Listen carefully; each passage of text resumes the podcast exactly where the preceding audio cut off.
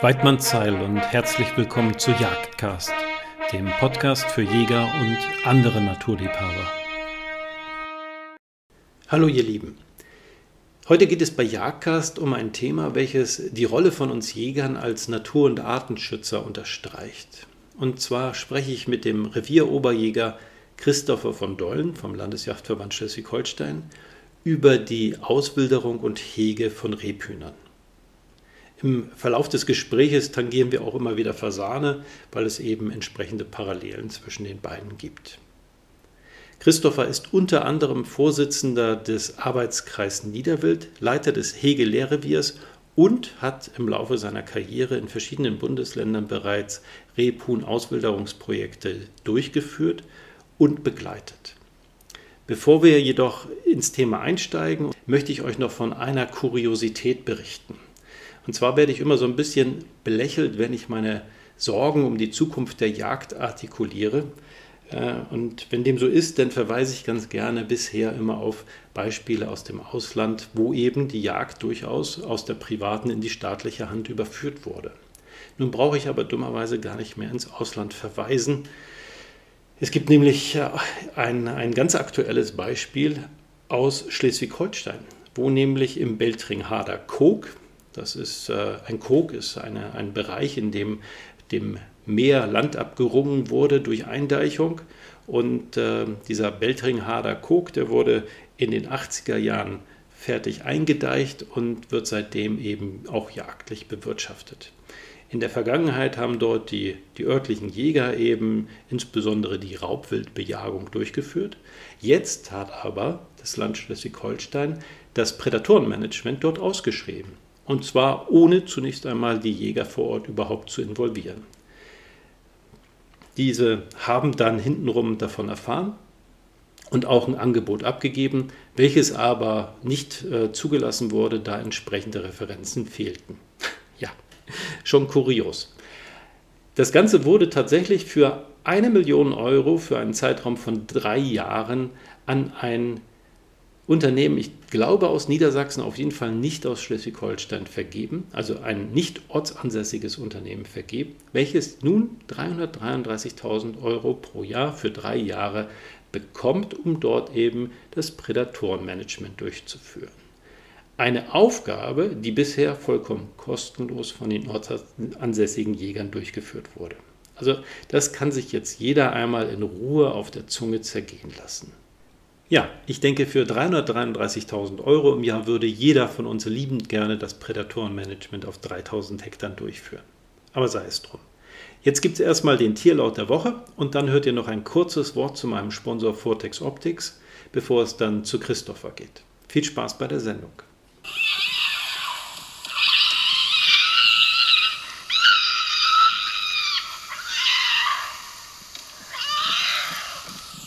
Jagdcast wird dir von Vortex Optics präsentiert.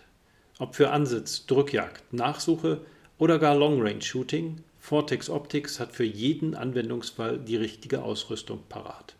Mehr Informationen zu den Produkten von Vortex Optics findest du unter www.vortexoptik.de. Herzlich willkommen bei Jagdcast, Christopher. Ja, ich freue mich, dass ich da sein darf. Sehr schön. Du, Christopher, die Wiederansiedlung von Rebhuhn und Fasan ist ja bekanntlich leichter gesagt als erfolgreich in die Tat umgesetzt. Zumindest höre ich immer mal wieder von Projekten, die schon im zweiten Jahr nach der Ausbildung keine oder zumindest kaum einen der ausgebildeten Vögel mehr zu Gesicht bekommen haben. Es ist offensichtlich nicht mit dem Freilassen der Tiere getan. Bitte erzähl du uns doch mal, was man vorab beachten sollte und wie weit im Voraus ein solches Vorhaben überhaupt geplant werden sollte. Ja, für ein solches Vorhaben ist es natürlich so, dass man eine gewisse Vorlaufzeit benötigt. Und grundsätzlich ist es so, dass wir hier in Schleswig-Holstein immer darauf angewiesen sind, dass wir uns vorab bei der unteren Yachtbehörde dafür auch eine Genehmigung einholen. Wobei ich auch sagen muss, bei uns hier ergibt sich das auch oft dadurch, dass wir die Jungwildrettung jetzt ja oft auch mit äh, Drohnenhilfe machen, dass wir dann Gelege finden. Das heißt, da sind wir teilweise auch sehr kurzfristig dann natürlich mit dem Thema befasst.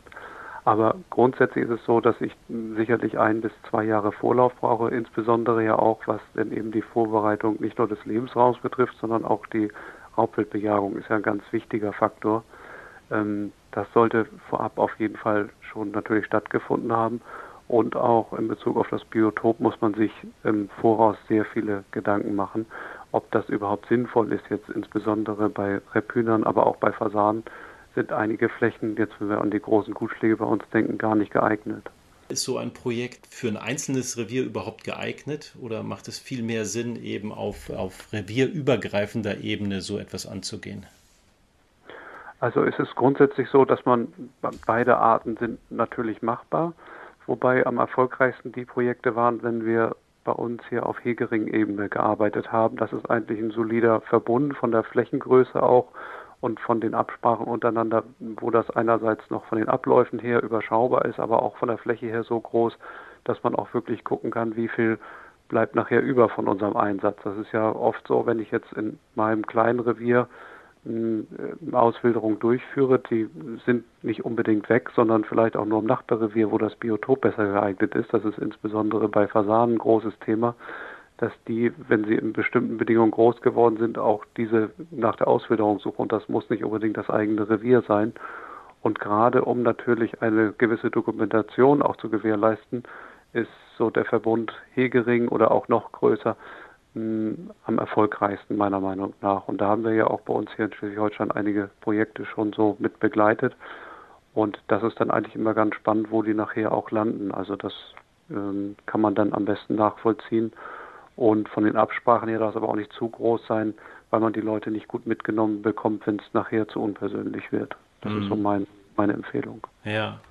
Ja, die Sinnhaftigkeit. Ne? Die, die Tiere sind ja ursprünglich nicht ohne Grund verschwunden bietet es sich da nicht überhaupt an, zunächst mal so eine, so eine Art Inventur zu machen, was denn überhaupt noch so an Esungs-, Brut- und Deckungsbereichen vorhanden ist und wie es um die Prädation bestellt ist, bevor ich dann zur Tat schreite, um zu sehen, okay, was, was ist vorhanden und was muss gegebenenfalls nachgebessert werden? Wie, wie gehe ich da am besten vor?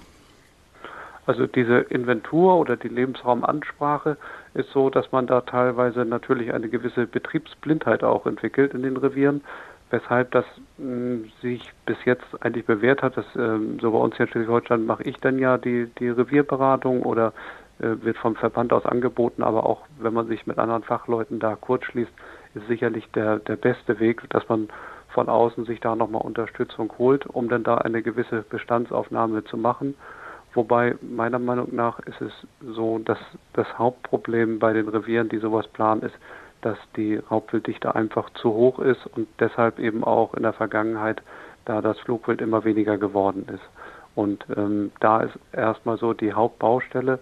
Und was die Lebensraumgestaltung betrifft oder Biotopverbesserung, da haben wir ja auch nur bedingt Einfluss, beziehungsweise das sind ja sogar die schwierigeren Projekte, da langfristig was im Revier zu erreichen. Jetzt mal abgesehen von den ähm, Schütten, die man jetzt ganzjährig oder dann eben mindestens im Winterhalbjahr da betreibt, das ist noch leichter möglich. Aber grundsätzlich Biotop verbessern bzw. die Struktur im Revier verändern, ist, ist die größere Baustelle. Aber wenn wir schon mal an der äh, Raubwilddichte an der Stellschraube drehen und das sicherlich auch von außen uns beraten lassen, ist meiner Meinung nach der, der wichtigste Faktor nachher, um sowas nachher gelingen zu lassen. Ja. Erzähl uns doch bitte erstmal, wie so ein ideales, ähm, fokussieren wir uns mal aufs Rebhuhn, so ein ideales Rebhuhn-Biotop überhaupt ausschaut. Ja, das optimale Rebhuhn-Biotop gibt es ja leider gar nicht hier bei uns in Schleswig-Holstein. Das wäre ja diese tatsächliche Kleinstruktur, wenn wir dann Feldgrößen haben, die dann selten mal größer als zwei Hektar sind und äh, eben dann eben auch vielschichtig verteilt und eben auch eine Vielzahl von Kulturen auch Stoppelbrache und äh, Stilllegung im vernünftigen Ausmaß.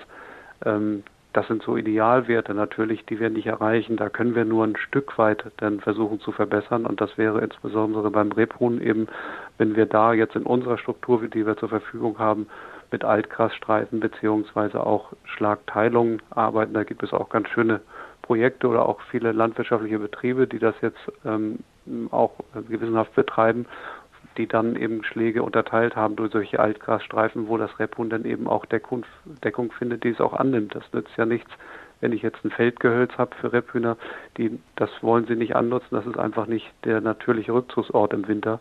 Da sind diese Altgrasstreifen oder Schlagteilung, um auch da eine gewisse, einen gewissen Ausgleich zu schaffen, was die Esung betrifft oder auf die Aufzucht der, der Küken, äh, ist das nachher das Wichtigste, was wir da erreichen können. Aber die Idealstruktur ist eben ja eine Utopie für das Rebhuhn leider. Ja, ähm, sprachst du gerade von den Altgrasstreifen oder Blühstreifen. Ähm, sehe ich oft ja ein, zwei Meter breite Streifen und frage mich, ob das überhaupt, also mal von den Insekten, für die es sicherlich Sinn macht, aber darüber hinaus für, für äh, Vögel wie Rebhuhn und Fasan überhaupt Sinn macht oder ob das nicht einfach viel zu schmal ist. Wie breit sollte so ein Streifen überhaupt sein, damit er wirklich sinnvoll auch vom, von diesen Vögeln genutzt werden kann? Also das ist eigentlich ähm, so, dass wir die, die besten Erfolge oder eigentlich die schönsten Flächen hatte man, wenn man wirklich mit Spritzbreiten gearbeitet hat. Das heißt teilweise, je nachdem wie der Betrieb ausgelegt ist, mit bis zu 24 Meter äh, breiten Streifen, die dann die Schläge geteilt haben. Das ist natürlich in den meisten Betrieben ja zu kostenaufwendig, weil sehr viel Fläche dabei verloren geht. Aber wenn die ganz schmal sind, diese äh, Streifen, egal ob nur Blühstreifen oder langfristig eben Altgrasstreifen, äh, ist es so, dass man da natürlich auch eine Todesfalle schaffen kann, weil alles, was sich da drinnen versteckt, kann von Fuchs in einem ablaufen, dann eben entsprechend gefunden werden. Und ähm, das ist auch nicht zu vernachlässigen bei diesen schmalen Streifen. Es ist natürlich besser als nichts, aber um den bestmöglichen Erfolg zu haben, sollten die meiner Meinung nach eine Mindestbreite irgendwo von 12 Meter haben. Ähm, und dann lieber weniger Flächen im Revier machen, aber richtig, anstatt dass man dann eben ja diese suboptimalen Standorte wie Waldränder oder eben beschattete Bereiche dann, dann aus der Bewirtschaftung nimmt, das, das bringt eigentlich für, für das Niederwild oder für Niederwildarten relativ wenig, aber auch selbst beim Schalenwild ist es so, dass da die, die Annahme deutlich schlechter ist bei diesen ganz niedrigen äh, Ertragsstandorten. Ja. Was braucht so ein, so ein ähm jetzt komme ich gerade nicht auf den Terminus technicus, den, den weidmännischen Fachbegriff für den, für den Rebhuhnschwarm. Kette. Eine Kette, eine Kette, Mensch. Eine Kette Rebhühner. Was brauchen die so an, an, an Fläche? Ähm, ich sag mal so, so ein Streifen ist vielleicht schnell mal angelegt, aber es ist ja mit einem Streifen nicht getan. Und äh, idealerweise sollten dann ja wahrscheinlich auch gewisse Streifen einfach miteinander vernetzt sein zwischen den einzelnen Biotopen. Ähm, was brauchen die so an, an, ja quasi ist es ja so eine Art Stilllegungsfläche, um dauerhaft dort leben zu können? Hm, da kann man eigentlich keine pauschale Antwort für geben. Wie bei vielen anderen Wildarten ist es auch so, dass das eben sehr davon abhängt, was denn an Nahrung und auch an Möglichkeiten angeboten wird. Und das Streifgebiet ist umso höher, umso mehr eben Nahrung oder es gibt auch andere Faktoren, besonnte Ecken zum Beispiel oder Sandbereiche ähm, beziehungsweise auch für die Kükenaufzucht, ähm, wie da denn eben die, die Insektenverfügbarkeit ist. Aber vom Grundsatz her sind Rebhühner ja theoretisch in einer sehr hohen Dichte möglich und auch früher ja bei uns ähm, in vielen Bereichen des Landes ja in sehr, sehr hoher Dichte vorgekommen. Also rein theoretisch können die auf ja, unter einem Hektar klarkommen, aber praktisch gesehen bei unseren Revierverhältnissen ist es ja so, dass wir, wenn wir ein 100 Hektar Revier haben, wenn wir da unsere drei Ketten Rebhühner haben, dann sind wir ja schon ganz weit vorne hier in Schleswig-Holstein. Hm. Ja, ja, nun ist dein Fokus naturgemäß äh, Schleswig-Holstein, aber weißt du, ob es in Schleswig-Holstein oder vielleicht auch darüber hinaus auch für diese Biotopverbesserungsmaßnahmen Fördermittel gibt, um den Schmerz beim Landwirt ähm, ja zumindest ein bisschen zu lindern? Also grundsätzlich ist es so, dass es da ähm, viele Möglichkeiten gibt. Also bei uns ist es ja so, dass da eben die äh, Landgesellschaft in Schleswig-Holstein äh, zuständig ist, die das dann, die auch einige Projekte anbietet, die auch wirklich sinnvoll sind und auch positive Effekte haben. Aber ansonsten grundsätzlich vielleicht auch für die für die anderen Bundesländer ist dann eben oft die Landwirtschaftskammer da Ansprechpartner, die das dann vermittelt. Aber das sind variable Projekte und vom Grundsatz her sind die eigentlich immer so konzipiert, dass das einen großen Eigenanteil oder auch eine ja, große Mitarbeit der Landwirte voraussetzt. Also die Projekte sind selten eben so, dass die, die Landwirte damit nun wirklich sagen, oh Gott, das, das können wir gut machen und damit verdienen wir jetzt das, das große Geld. Ähm, das setzt immer ein Stück weit voraus, dass man da eben ja so einen Enthusiasmus auch bei den Landwirten dann mit erzeugt und da sind wir natürlich auch als, als Jäger gefragt, das dann mit zu unterstützen. Und gerade im Bereich der Landwirtschaft ist es da eben so, dass wir da eben an diese Förderprogramme dann ein Stück weit gebunden sind. Wenn es darum geht, Kleinflächen jetzt auch für den Fasan zu schaffen oder da neue Biotope anzulegen, da gibt es dann wieder mehr Töpfe, wo man dann gegebenenfalls auch aus Kreismitteln oder bei uns hier Ersatzgelder vom Kreis, jetzt für Windkraft oder so, da gibt es mehr Möglichkeiten, dann äh, sich solche Sachen fördern zu lassen. Aber sobald ich auf den landwirtschaftlichen Flächen bin, ist es so, dass das dann doch relativ klar umrissen ist, was darf ich oder was kann ich. Und da sind auch Mischungen vorgegeben, die teilweise dann nicht unbedingt das Optimum darstellen. Für, gerade für Rebhuhn und Fasan ist es so, dass wir eigentlich, wenn wir solche Flächen haben wollen, im Frühjahr Brutdeckung brauchen. Und viele Konzepte sind eben so, dass die jährlich neu bestellt werden und dann ist der Effekt eben für Fasan und Rebhuhn meiner Meinung nach gegen Null. Es heißt ja immer, dass die Insektenverfügbarkeit ein großer Faktor ist. Aber ich würde fast absprechen, dass bei uns hier ein Fasan in, in unserer Region wirklich verhungert oder ein Fasanküken. Da ist Wetter sicherlich ein Faktor, also kalte Phasen bzw. Regenniederschläge oder eben äh, Räuber. Aber ähm, diese Insektenverfügbarkeit oder das, was die Blüme schon eigentlich hervorrufen sollen, das ist nicht der Faktor, was wirklich hilfreich ist. Das, was wir brauchen, ist Brutdeckung im Frühjahr, dass die äh, Fasanen oder Rebhühner sicher brüten können, ohne eben, wie, dass die Gelege ähm, ähm, von Räubern geklaut werden. Und das muss man eben bedenken. Und das ist bei diesen Flächen, die, die äh, von der Landwirtschaft zur Verfügung gestellt werden oder bei den Förderprogrammen oft nicht berücksichtigt. Da wird dann vorrangig auf Blüten im Sommer eben Rücksicht genommen. Ähm, und das hilft nicht so wirklich weiter, meiner ja. Meinung nach. Ja, wie auch beim Pro diese Brutdeckung, also langfristige, mehrjährige Mischung, wo man auch ein Stück weit auch Verunkrautung toleriert. Ja, ja, nicht bei dir. Ähm, nun gibt es ja auch das Projekt Grüne Biomasse, aber das ist genau der Punkt, den du angesprochen hattest. Ne? Das ist ja dann kein Dauergrünland, sondern einfach nur eine, eine ja, ökologisch wertvollere Alternative zu den Mais-Monokulturen, die wir oft vorfinden. Ja, ja, also das ist auf jeden Fall ein Vorteil, denke ich auch, ist wirklich eine, eine sinnvolle Geschichte, das zu fördern, aber es ist eben auch kein Allheilmittel nachher. Ja, ja, definitiv. Ähm, nun sagen wir mal, dass in vielen Revieren haben wir ja durchaus auch, auch Flächen, die wir ähm, Jäger selber bestellen, unsere Wildäcker und Wildwiesen.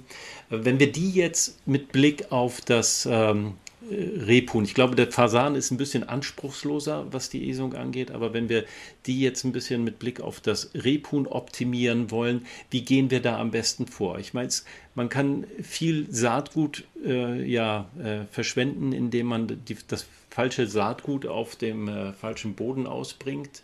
Ähm, also der genaue Blick auf die, die Bodenstruktur und die Bodenchemie ist ja ganz wichtig.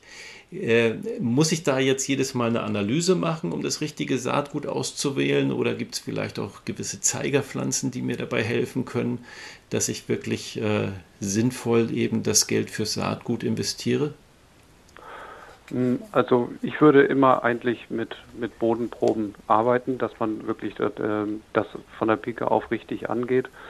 Ähm, was man sicherlich bei den Wildackerflächen sehen muss, man muss da ein bisschen bescheidener rangehen. Man sieht ja immer dann auf den Katalogbildern die tollen Mischungen mit allen Pflanzen, die da dann drin sind.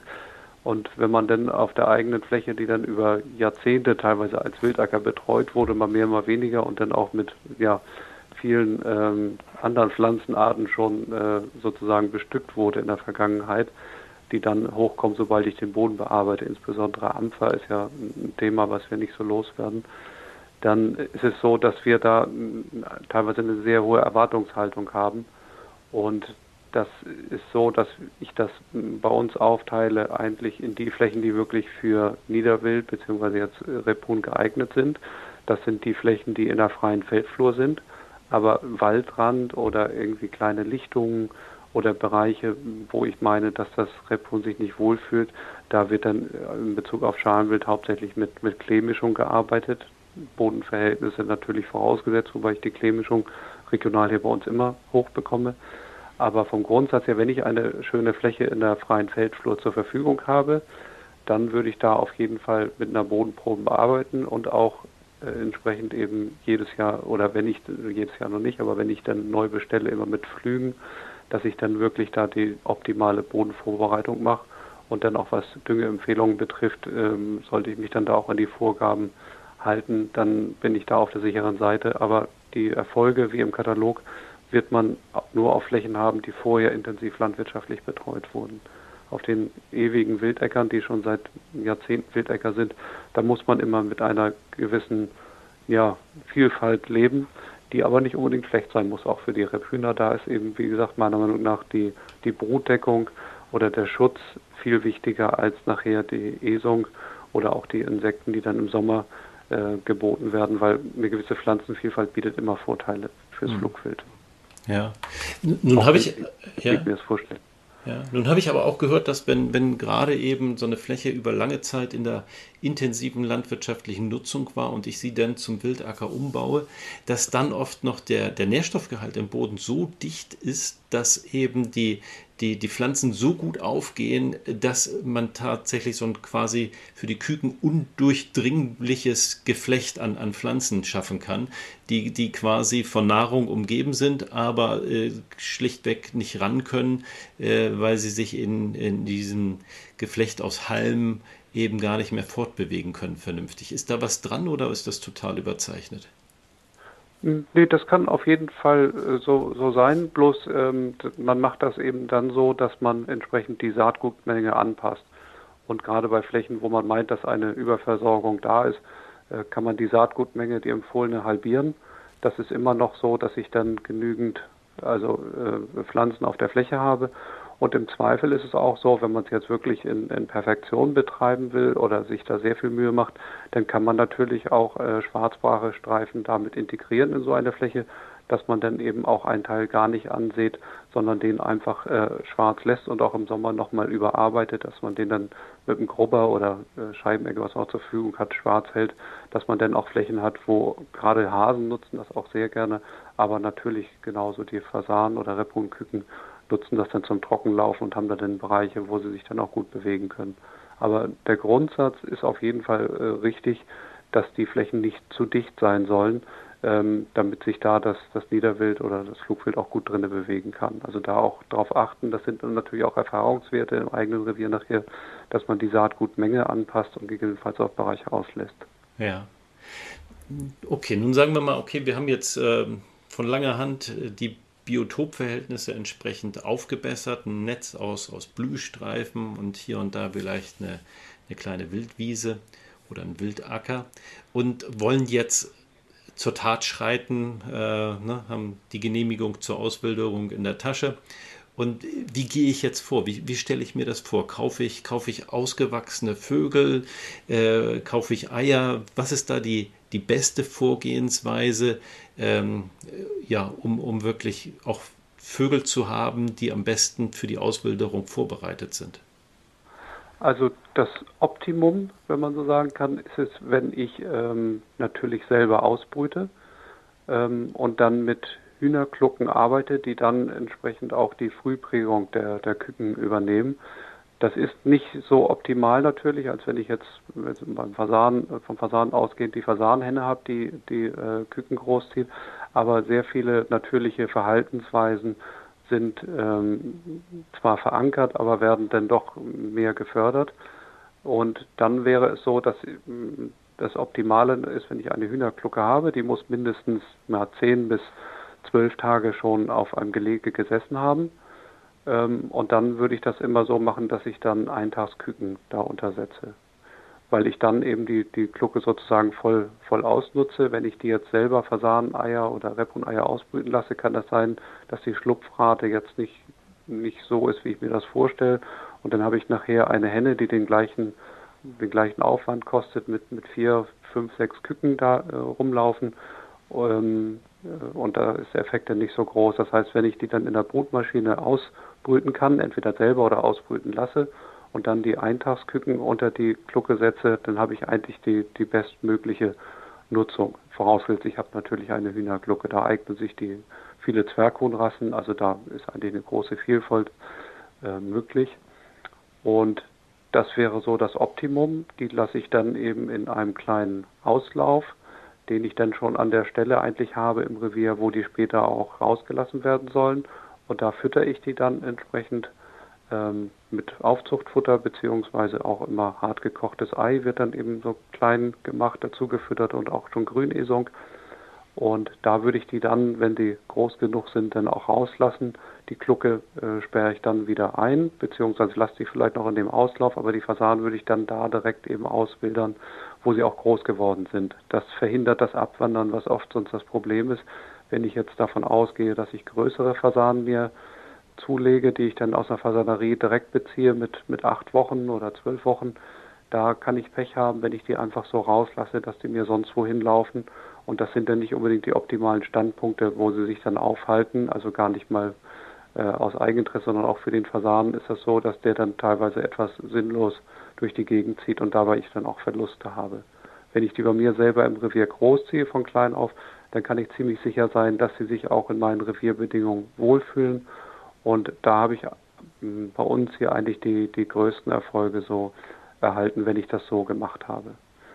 Wenn ich keine ähm, Hühnerglucke habe, dann ähm, muss man dann eben darauf zurückgreifen, dass man die Fasanenküken dann unter einer Rotlichtlampe bzw. Wärmeplatte ähm, aufwachsen lässt und damit kann man auch noch sehr gute Erfolge erzeugen, wenn man die dann auch draußen aufwachsen lässt. Aber auf keinen Fall sollte man die eben reizarm irgendwo im, im Schuppen oder äh, mit wenig Licht dann aufwachsen lassen, sondern die sollten auch schon wirklich Grünesung kennen, draußen so ein bisschen äh, im Wetter äh, ja, erfahren sein und nicht einfach ja, stumpf dann eben nachher als, als reiner Volierenvogel dann irgendwo in die Natur geschmissen werden.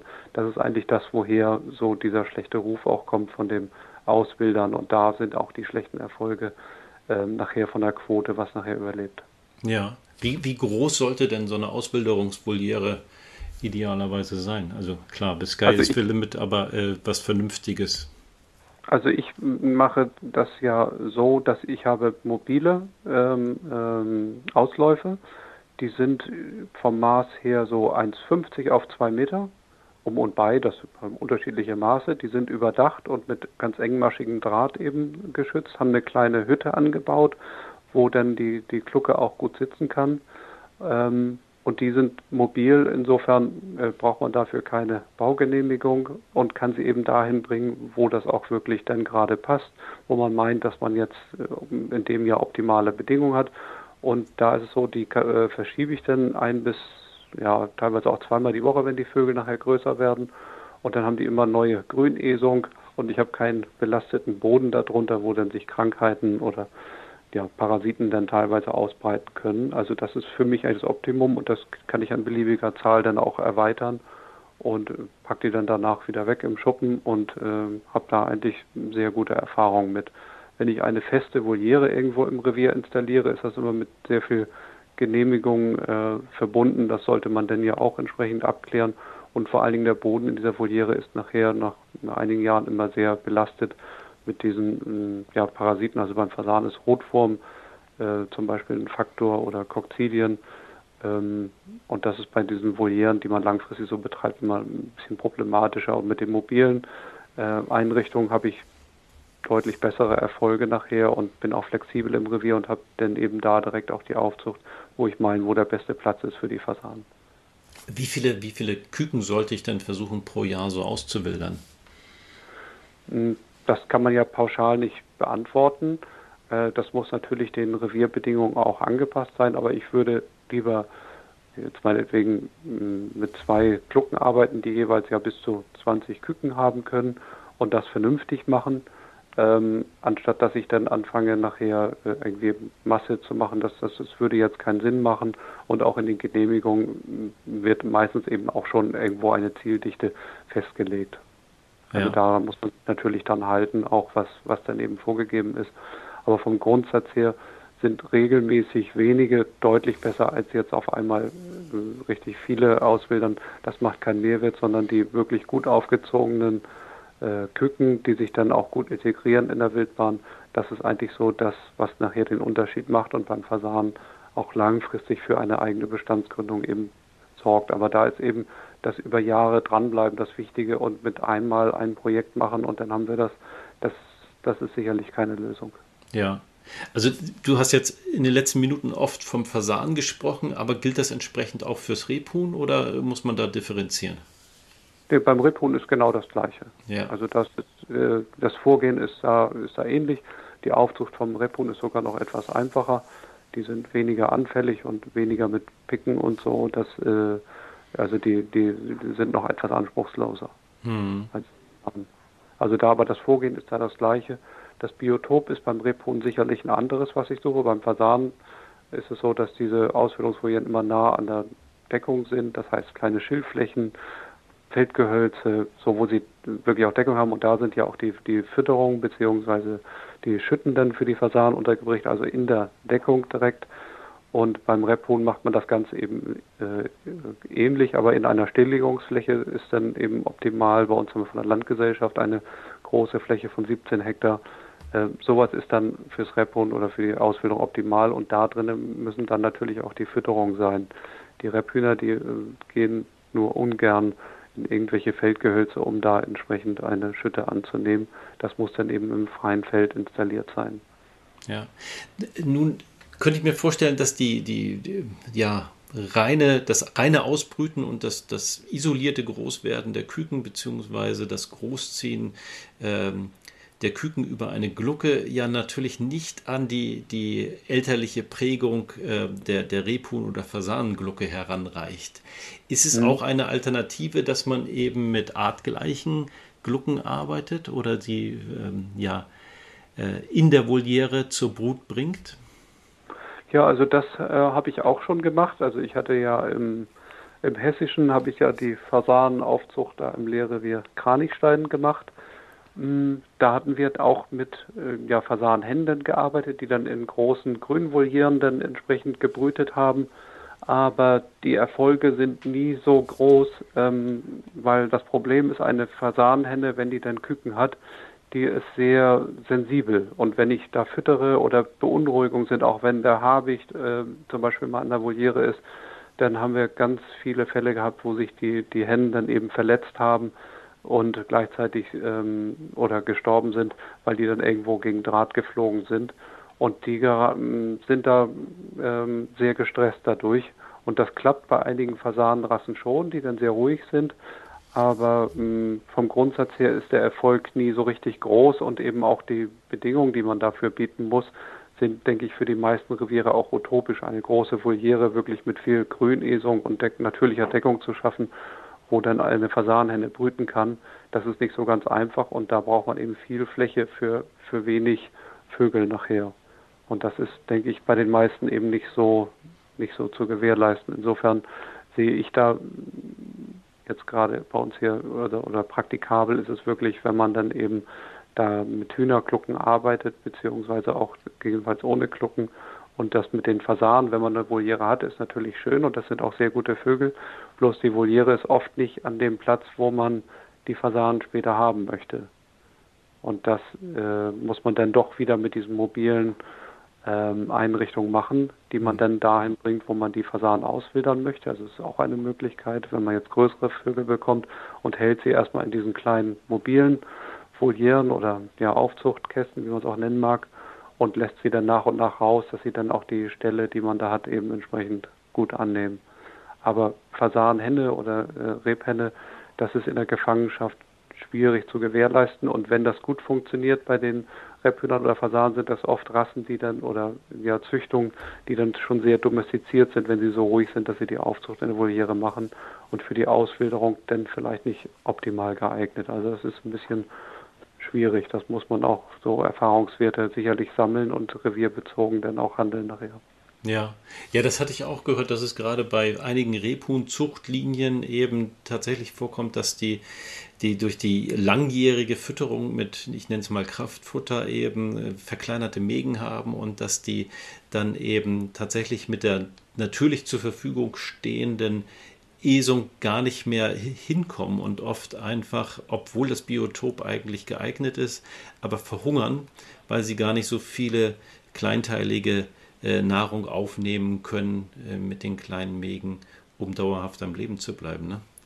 Hm, ja, also die, die Frühprägung auch, das ist, äh, da ist oft der Fehler in der Kükenaufzucht eben schon gewesen. Ne? Das ist nicht, nicht unbedingt ähm, die, die Zucht, sondern eben auch die Kükenaufzucht, die dann eben ohne Grünesung äh, stattgefunden hat und äh, wo die Vögel auch nicht die Möglichkeit hatten, sich an andere Esung zu, äh, zu gewöhnen.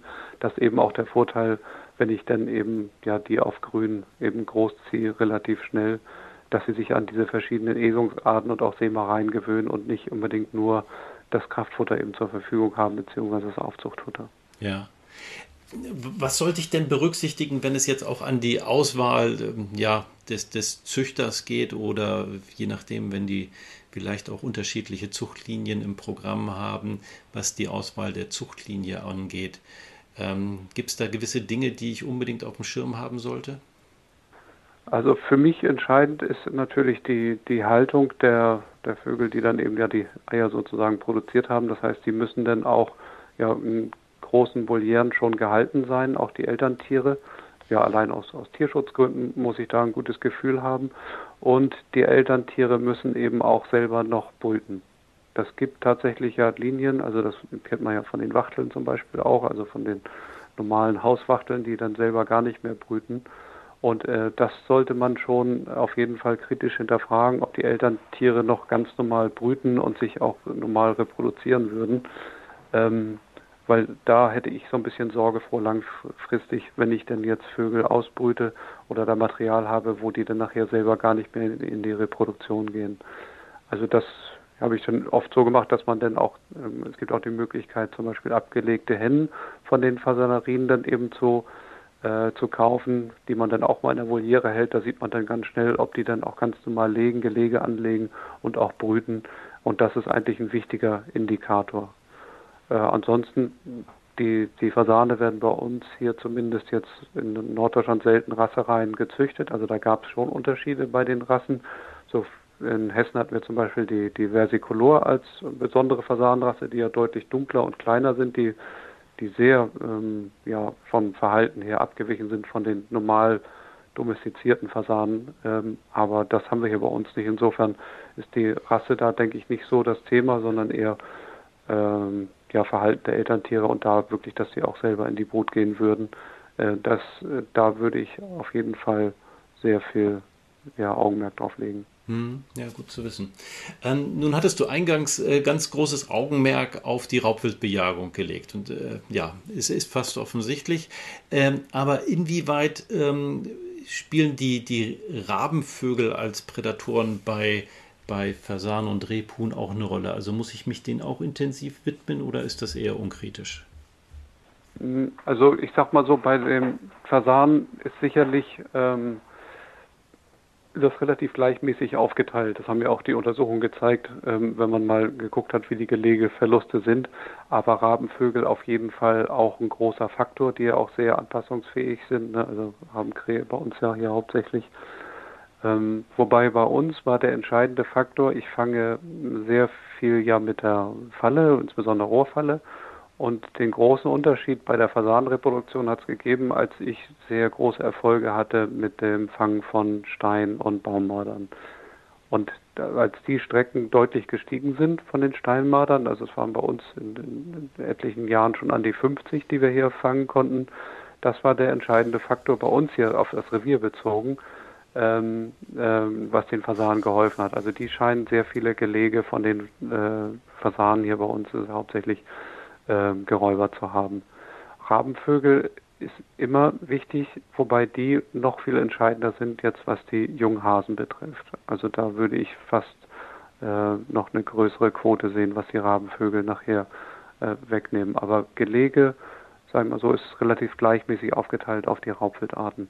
Ja, die 50 äh, Marder, auf was von der Fläche habt ihr die gefangen? 500 Hektar. Das ist schon stolz. Und äh, also habt ihr die Fallen speziell auf die Marderbejagung dann auch ausgelegt oder sind die einfach mit in die Fuchs- und Dachsfallen gegangen? Also wir, ähm, der Unterschied ist sicherlich, was wir von der Fallenbetreuung her machen, dass wir jetzt sehr großes Augenmerk darauf legen, dass die Rohrfallen, womit wir die vorrangig fangen, sehr fein auslösen. Und ich mache ja nun auch den Fallentyp hier für Schleswig-Holstein, das heißt, man hat schon viele Fallen gesehen und ganz großer Anteil der Fallen in Revieren funktioniert nicht einwandfrei beziehungsweise löst nicht fein genug aus, weshalb die Marder nicht gefangen werden. Und das ist das, was man, was sicherlich ein guter Tipp ist, dass die Fallen wirklich so gewartet werden, dass sie sehr fein auslösen. Und viele haben dann eben Angst, dass sie Ratten als Beifang fangen und das deshalb gar nicht so fein betreiben. Aber das war für mich entscheidend und eben die Beköderung mit Ei äh, ist bei uns so, dass wir das mindestens einmal die Woche dann eben erneuern und dann eben mit Hühnereiern dann die Fallen auch beködern.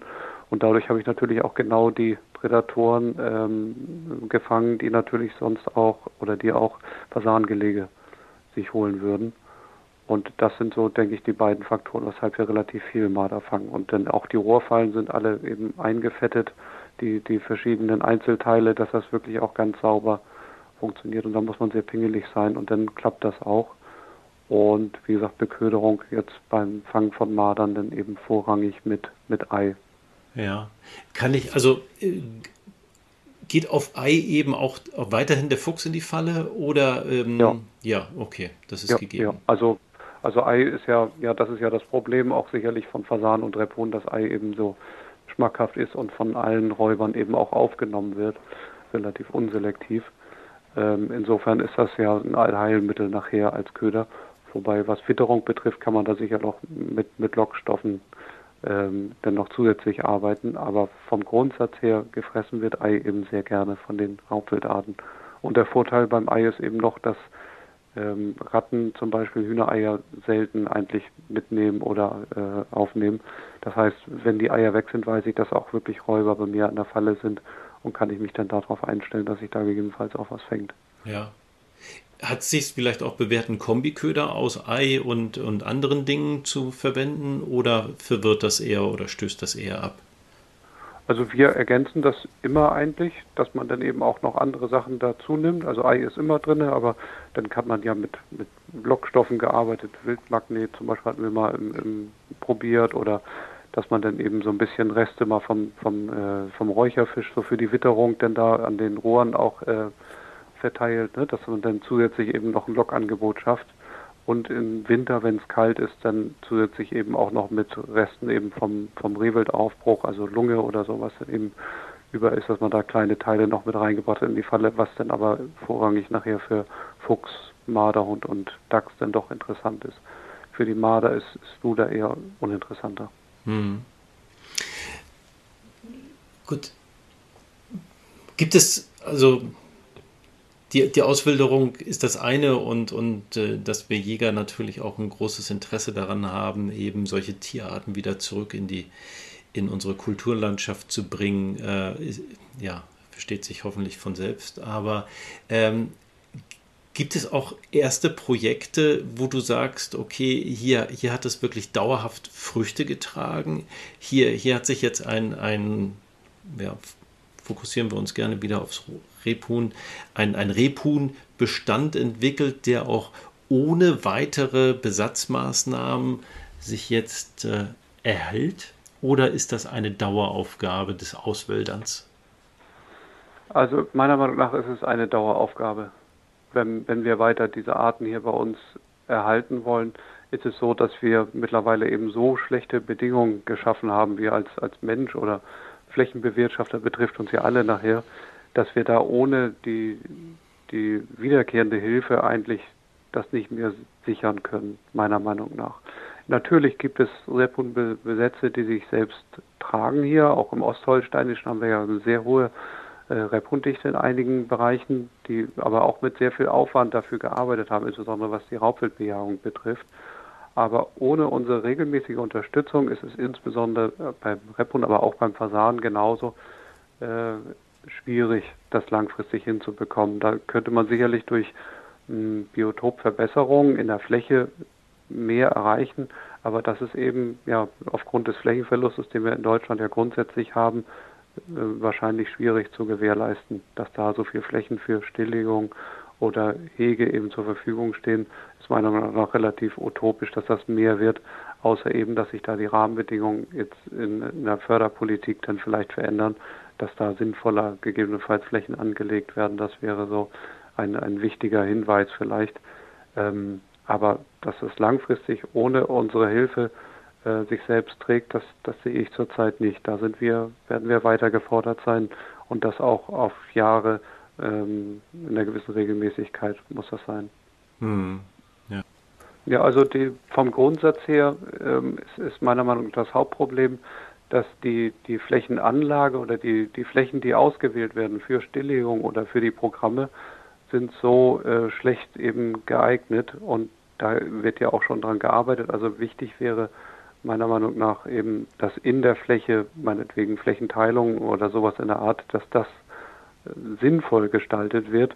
Und dafür kann von mir aus, also aus meiner Sicht, ähm, auch weniger Fläche dann stillgelegt werden von den Landwirten, aber dafür dann eben wirklich wertvolle Standorte dann äh, genommen werden, die dann natürlich auch von der Bewirtschaftung her mehr Wert, wehtun, weil da eben auch mehr Ertrag wäre für den Landwirt.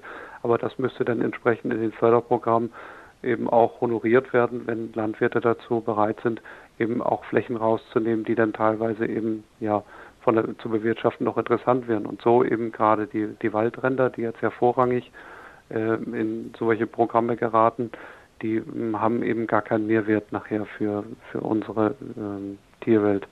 Da in dem Schatten, da wächst nicht so viel, was jetzt als ESOG nachher interessant wäre. Und insofern würde ich so welche Flächen eher streichen und dann wenige, aber dafür wertvollere Standorte eben fördern. Das wäre für mich in der Förderkulisse interessanter, das so zu gestalten. Hm. Ja, verstehe. Ja, vielleicht findet ja gerade ein Umdenken statt. Also bei all dem, was um uns herum passiert, ist ja gar nicht auszuschließen, dass wir auch mal daraus lernen. Du, ähm, Christopher, haben wir irgendwas Wesentliches äh, vergessen, was unbedingt noch wichtig ist zu berücksichtigen, wenn man sich dieser Materie nähern möchte? Vom Grundsatz, glaube ich, haben wir das recht umfassend schon. Hm. Ja, vielleicht noch was die ähm, Fördermöglichkeiten betrifft. Ähm, das ist ja so, dass so ein Projekt ja auch Geld kostet. Und da ist es so, dass man ja sicherlich auch ja, als Hegering oder als Revier dann teilweise so an seine Grenzen stößt. Und da haben wir bei uns hier in Schleswig-Holstein schon einige interessante Projekte ja gehabt. Da fand ich eigentlich so nochmal erwähnenswert, so in der Kreisligaschaft Rendsburg Ost war ein Projekt, die dann zum Sammeln von Geldern für eine Repun oder für eine Fasanenauswilderung haben sie dann äh, einen Ball veranstaltet, äh, äh, Rock das Repun. Das fand ich eigentlich sehr lustig und hat auch eben dazu geführt, dass das so ein bisschen in die Öffentlichkeit gerückt wurde. Und da wurden dann auch sehr viele Spenden und Mittel dann äh, gesammelt. Ähm, das fand ich eigentlich eine schöne Idee und sowas, das da kriegt man auch in der Bevölkerung eigentlich sehr viel Zuspruch. Ähm, da kann man dann noch zusätzlich Gelder eben bekommen. Und wir bei uns hier hatten bei der Repun-Auswilderung das dann eben aus Hegeringmitteln äh, bezahlen können. Ähm, da gibt es sicherlich mehrere Möglichkeiten, aber auch über die Kreisjägerschaften oder Landesjachtverbände kann man da auf jeden Fall immer noch mal nachfragen, ob es da nicht gegebenenfalls Möglichkeiten gibt, sowas zu unterstützen oder ob die dann nicht gegebenenfalls auch da äh, Quellen kennen, die man noch anzapfen könnte. Ja. Ja, ich finde, da können wir ohnehin kreativer werden, wenn man das auch mal mit dem nordamerikanischen Bereich vergleicht. Ich meine, die, die sind so kreativ, was, was das Fundraising angeht. Da gibt es mhm. äh, regelmäßig irgendwelche Dinners oder Bälle, Konferenzen etc., pp, Versteigerungen. Ähm, also ähm, am Geld sollte es mit Sicherheit nicht scheitern. Aber da muss ich auch ganz ehrlich sagen, insbesondere wenn ich mir angucke, wie viel Geld in der Jagd ist, dann sollte das ohnehin nie eine Ausrede sein, solche Projekte nicht zu machen. Ja, auch. ja. Christopher, du, vielen herzlichen Dank, dass du uns mit der Materie vertraut gemacht hast. Weiß ich sehr zu schätzen. Gerne, Frank. Ja, das war es auch schon fast mit der 63. Jagdcast-Episode. Bevor ich mich jedoch von euch verabschiede, hört ihr jetzt noch einmal den Tierlaut der Woche.